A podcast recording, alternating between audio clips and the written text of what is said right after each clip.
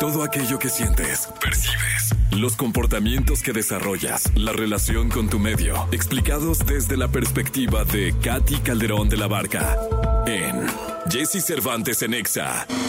Aquí está Katy Calderón de la Barca, 8 de la mañana, 13 minutos en vivo en la radio, también en vivo estamos en Facebook para todos ustedes, para que puedan dejar sus comentarios. Oye, Katy, hay un tema, de hecho ahorita estábamos medio esbozándolo fuera del aire, eh, que me ha llamado mucho la atención. Eh, Kevin Spacey, eh, este actor que salió en House of Cards, fue multiacusado, porque fueron muchas, nueve acusaciones de abuso sexual, y fue exsuelto. Entiendo que de las nueve. Eh, luego también, bueno, pasó con Johnny Depp también que también lo acusaron, la justicia le dio la razón. Eh, y ha habido muchos casos donde vienen acusaciones y vienen absoluciones. Es decir, finalmente, de alguna manera trabaja la justicia eh, y quedan eh, absueltos los implicados, en este caso los acusados, ¿no? Eh, y yo siempre quise tocar el tema contigo, que me da mucha, pues es, ah, es, es una duda, porque tú asumes que cuando viene una acusación mediática tan grande, como estas dos que mencioné y, y muchas más, es porque hay una casi culpabilidad demostrada. Es decir, cuando hay una culpabilidad así, que además mediáticamente se maneja así, dices, pues, no hay manera, ¿no? ¿Cuál, sería? Es que no sé cómo empezarlo, pero lo, voy a, lo voy a hacer así. ¿Cuál sería el límite o, o dónde está eh, este asunto de soy abusado sexualmente? Voy a señalar, voy a acusar a mi acosador, a mi abusador. Eh, lógicamente lo que menos debo pensar pues, es en las pruebas, porque me, me acosó, porque me abusó. Pero luego las pruebas no están recabadas y él sale absuelto. Claro, y es que justo esto se liga con lo que hablábamos la semana pasada de, de, de trauma, Jessy. Cuando tú vives un abuso, lo que sucede es que tu cuerpo entra en un estado de shock, entra en un estado en el que tu mente no funciona al 100, tu vocabulario, tu lenguaje, tu expresión no funciona al 100, porque estás en un modo de sobrevivencia. Entonces, cuando tú, eh, por ejemplo, llega una, una víctima que de claramente una violación, ¿no? Y entonces eh, viene con la familia y me dice, oye, a ver, ¿cómo los hermanos, la familia quiere que, que lo exprese, quiere que lo denuncie? Y mi paciente dice, no, no, no, claramente yo la veo en un estado de shock.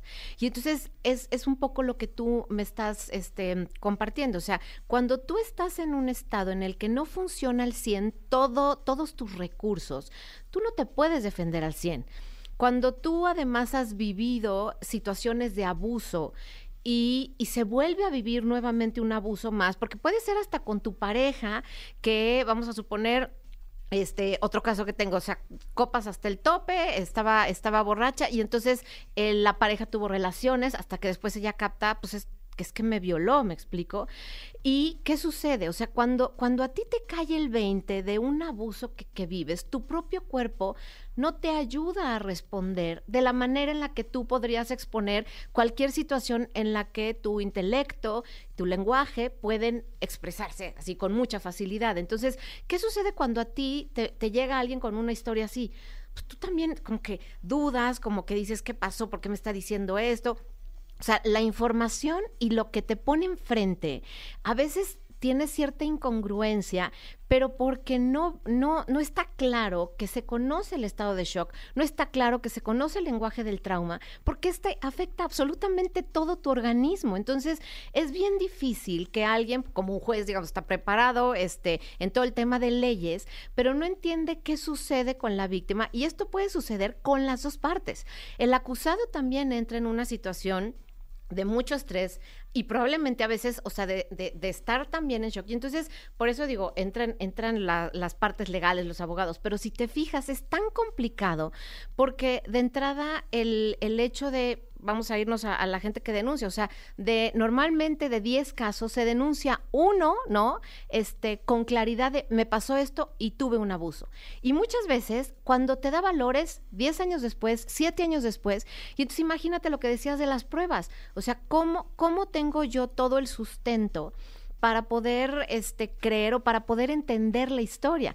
Y así como, como te genera esta confusión, generalmente lo que tienes que ver es una perspectiva muy amplia de esto que está pasando, porque cuando la persona vive el abuso y, ves auténticamente ese dolor y el sistema de shock, el tema de, digamos, de los químicos del estrés en su cuerpo, pues también la otra persona está en la misma condición. Entonces, ahí es donde está esta delgada línea de la que tú hablas, pero, pero tendrían que manejarlo especialistas en trauma que conocen el lenguaje del trauma para poder realmente entender lo que sucede en ambos casos, porque hemos visto muchos casos de abuso que no se pueden expresar, que hay mucha vergüenza, mucha culpa, porque hay, hay, elementos, por ejemplo, es que tomé demasiado, entonces fue mi culpa. No, no fue tu culpa. Fue tu culpa emborracharte, sí.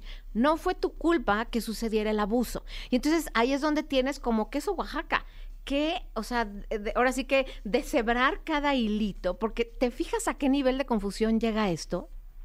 Eh, lo que me parece increíble eh, es que yo me imagino que en este tipo de casos, porque aquí no es la justicia mexicana, donde aquí la justicia mexicana eh, llegas a, porque yo he leído demasiado, llegas a denunciar un abuso y es, este, no les hacen caso. Eh, en este caso llegas, es que estaba tomada y me, ah, estabas borracha. Sí. Entonces, este, y no, te paga, o sea, es, un lío denunciar en este país. Es un lío. Denunciar, o sea, siquiera llegar a denunciar es un lío. Por eso luego lo hacen mediático, ¿no? Sí, exactamente. Eh, pero estamos hablando de leyes en otros países donde seguramente sí deben haber entrado especialistas en psicología del abuso y finalmente yo insisto, muchas veces el abusado a quien o el violado el sí. pues cuando va a denunciar a lo mejor en lo que menos piensa es en las pruebas o cuando quiere salir del embrollo pues dices tú, ¿cuál pruebas? Ya me quiero ir o ya me quiero, o, quiero ir de, esta persona años. Sí. Y, y, pero luego ante la justicia son necesarias en cualquier parte del mundo, porque la justicia pues, está en un libro, ¿no? Está eh, en artículos fríos, eh, descomunalmente fríos, y, si, y muchas veces no van acorde estos artículos con la emoción y, lo destructivo que puede resultar para una vida el ser abusado. Claro, pero ahí es donde, imagínate tú, por más especialistas que, que, sea, la condición del juicio y la condición de la interrogación y la condición de los elementos, o sea, cualquier juicio que tú ves es una condición de estrés brutal. Entonces, cuando tú a un sistema, nuevamente me voy a ir al tema trauma, a un sistema abusado, eh, en donde es, o sea, ha sido violentado de la manera en la que sea, porque un abuso generalmente lo que hace es te violenta, entra tu, tu, tu modo, digamos, del cerebro reptil en donde atacas, huyes, o si es muy fuerte, te congelas, Jessy. Entonces imagínate que tú en este estado congelado, que ese es el más, o sea, ahora sí por eso, por eso decimos el más reptiliano, porque es el más antiguo, no había ni brazos ni piernas cuando el organismo se congelaba. Entonces, a ese estado puede llegar tu organismo. Entonces, desde ese lugar, tienes que contestar, tienes que describir. Describir, analizar, expresarte verbalmente ocupa la parte más evolucionada del cerebro. Entonces imagínate, tú estás en modo reptil y te están pidiendo que puedas tener un relato y una expresión desde tu lado más avanzado. Entonces, es como, o sea, te, te, avientan al ruedo sin ningún elemento, o sea, que, que, realmente te pueda defender. Por eso, obviamente, se tiene que, o sea, que trabajar en esto, pero entender desde dónde habla una víctima es súper importante porque no te lo va a decir con esa expresión fluida, no te lo va a decir con la memoria. Otra vez, cuando tú entras en, en en, sistema de sobrevivencia, tu visión es de túnel. O sea, tú no te acuerdas más que, o sea, por ejemplo, yo, me acuerdo de, que, mm, o sea, me, arrastraba por la alfombra, yo me acuerdo medio que me volteaba y me acuerdo que medio me dolía y me acuerdo que a veces, o sea, son recuerdos y hay veces que dices, estaba afuera de mi cuerpo. Entonces, cuando, imagínate que la víctima a veces estaba fuera de su cuerpo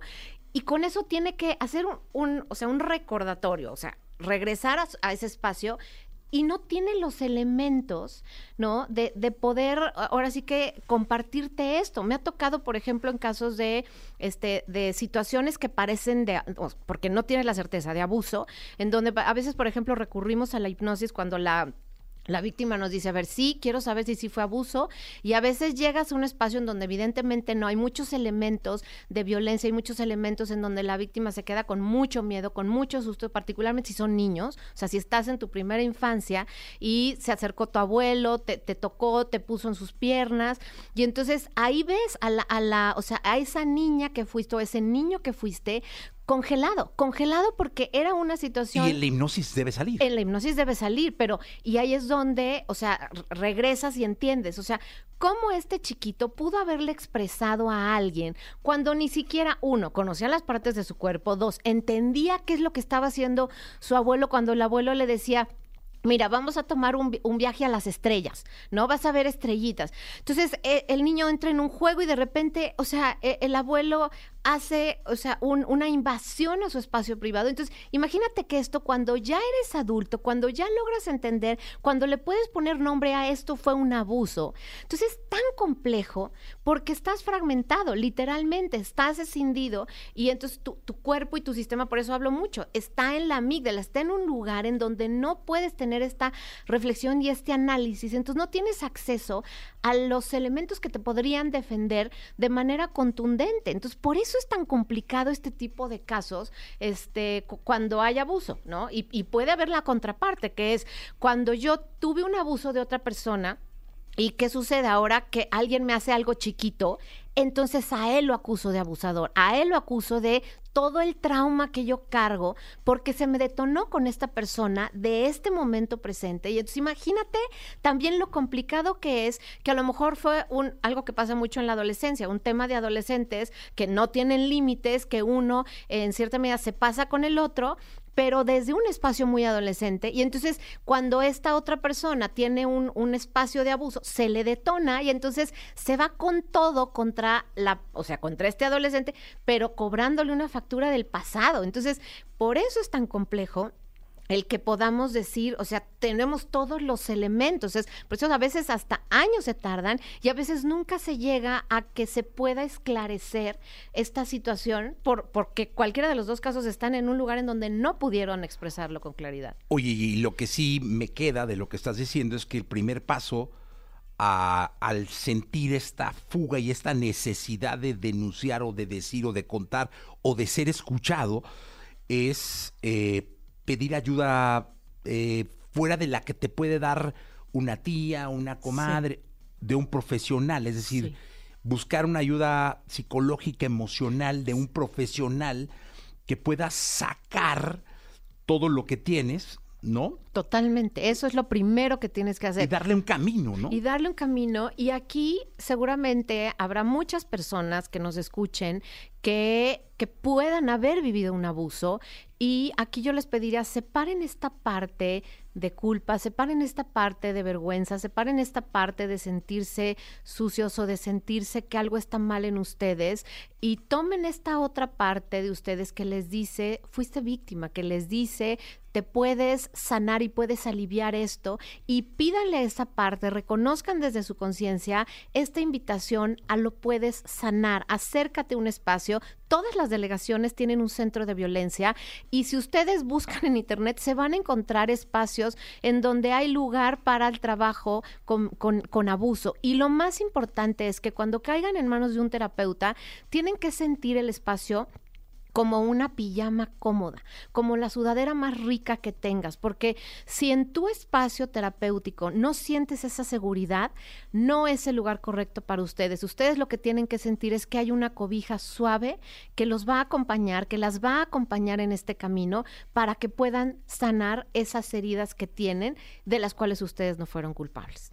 Un tema que nos deja mucho y que seguramente tendremos que ahondar en, en otro programa. Katy, ¿dónde te pueden localizar? Gracias, les dejo todas este, mis redes sociales. Es Katy C. de la Barca. Recuerden, Katy se escribe C-A-T-H-Y. Katy C. de la Barca. Y en el canal de YouTube, ahí hay este eh, programas de, de trauma, de manejo emocional, así que véanlos, están gratis ahí para que haya recursos con los que se puedan apoyar ustedes. Gracias, mi Jessy. Gracias, Katy, por estar acá. Vámonos con música, Pitbull y Kesha.